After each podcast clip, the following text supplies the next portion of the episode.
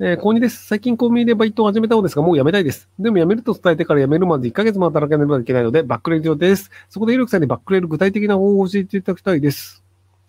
まあでも1ヶ月分働いたお金はもらえるので、バックれない方がいいと思いますけどね。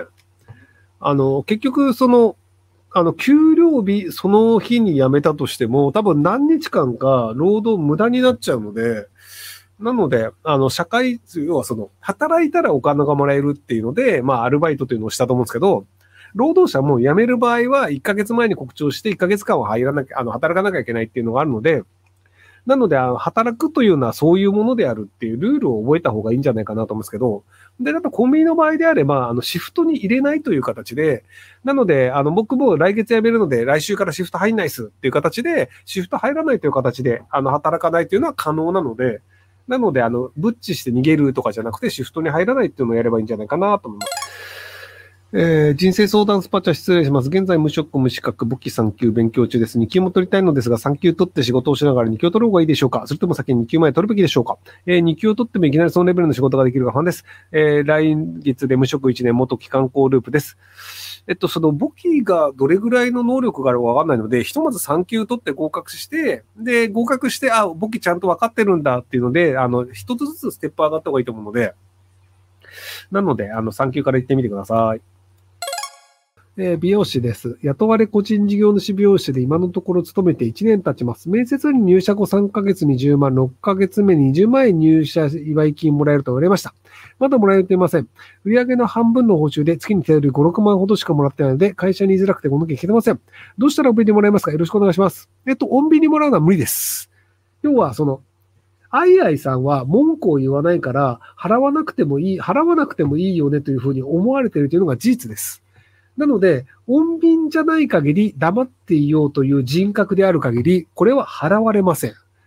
なので、あの、入社3ヶ月目でもらえるとか、6ヶ月目でもらえるとか、メールだったり文章っていうのがあるんだったら、これどうなってますかって言ってください。で、払わないって言われたら、それを録音した上で、労働基準監督署に行ってください。で、手取り6万、8万っていうのは、あの、完全に、あの、違法行為です。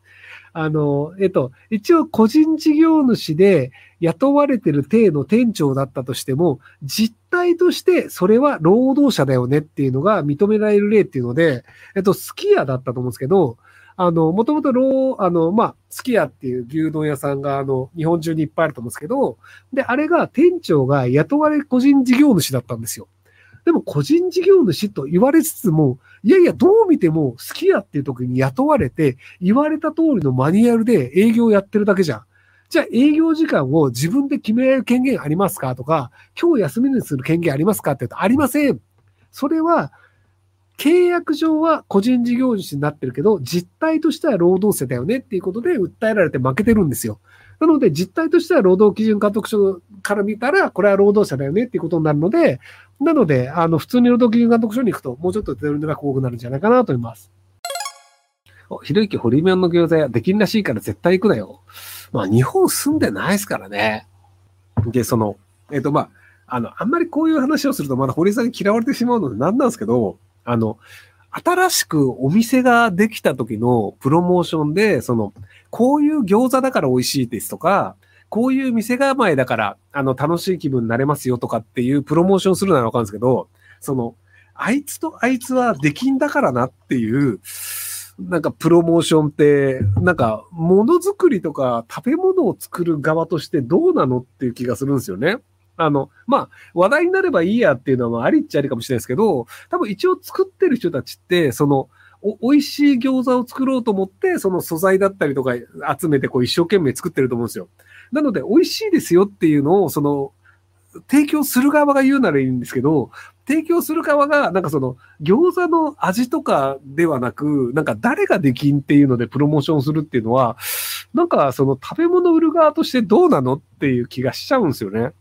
まあ、あの、宮迫さんが昔その焼肉屋をやって、あの、すげえブーブー言われて、なんかもう絶対失敗するよ、みたいに言われたっていうのがあるんですけど、